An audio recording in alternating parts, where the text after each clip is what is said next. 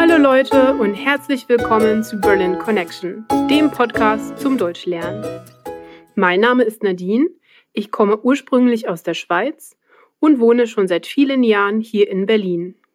Die Worksheets mit dem Transkript des Podcasts, mit einer Vokabelübersicht und einem neuen Set in der Vokabel-App sind erhältlich, wenn du dich dafür auf berlinconnectionpodcast.com anmeldest.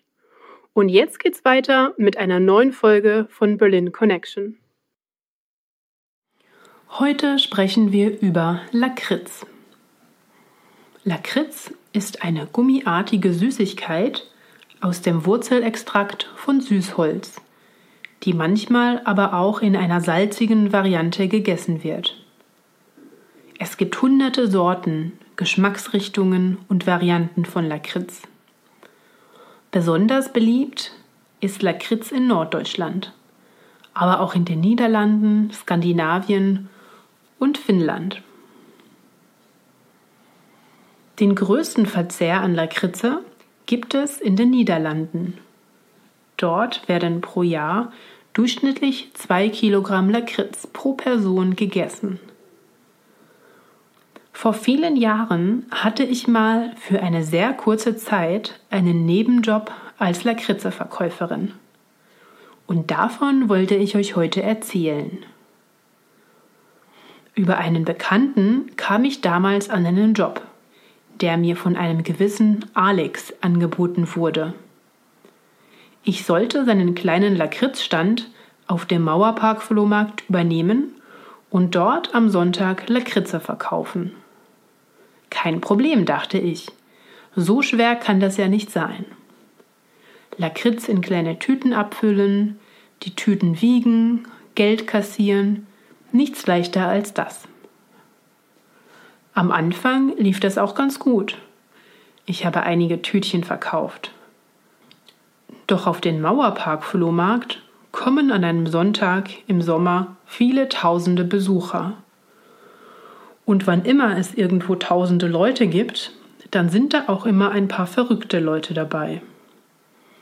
Ein Typ zum Beispiel stellte sich vor den Stand, betrachtete minutenlang schweigend die circa 100 Lakritzsorten und ignorierte mein Kann ich Ihnen helfen? Dann sah er mir in die Augen und sagte Ich mag keine Lakritze. Es war ein bisschen absurd, weil ich eben einen Lakritzstand hatte und nicht wirklich was mit seiner Aussage anfangen konnte. Nach ein paar Minuten ist er weggegangen. Dann kam der nächste Verrückte. Ein Mann stellte sich vor den Stand. Ich sagte, wie kann ich Ihnen helfen? Er starrte mir ins Gesicht und sagte dann, Du bist eine Russin. Ich sagte ihm, dass ich keine Russin bin. Dann sagte er, Doch, du bist eine Russin, du siehst wie eine Russin aus.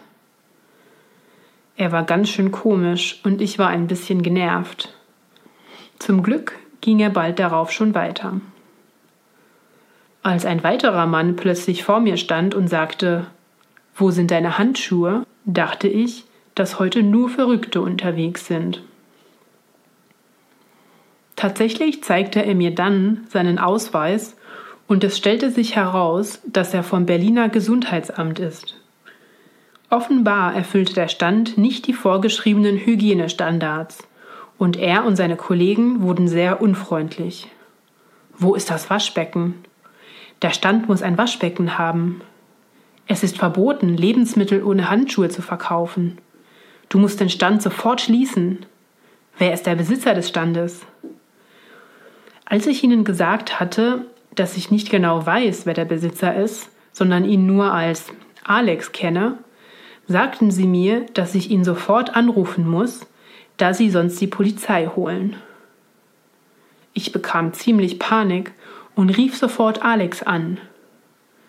Der kam dann auch nach einer Weile und versuchte mit den Leuten vom Gesundheitsamt zu verhandeln.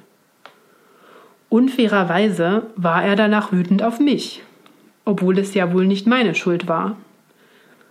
Er hat mich auf der Stelle gefeuert. So war ich also eine Lakritzverkäuferin für nur einen Tag. Ehrlich gesagt war ich ganz froh darüber.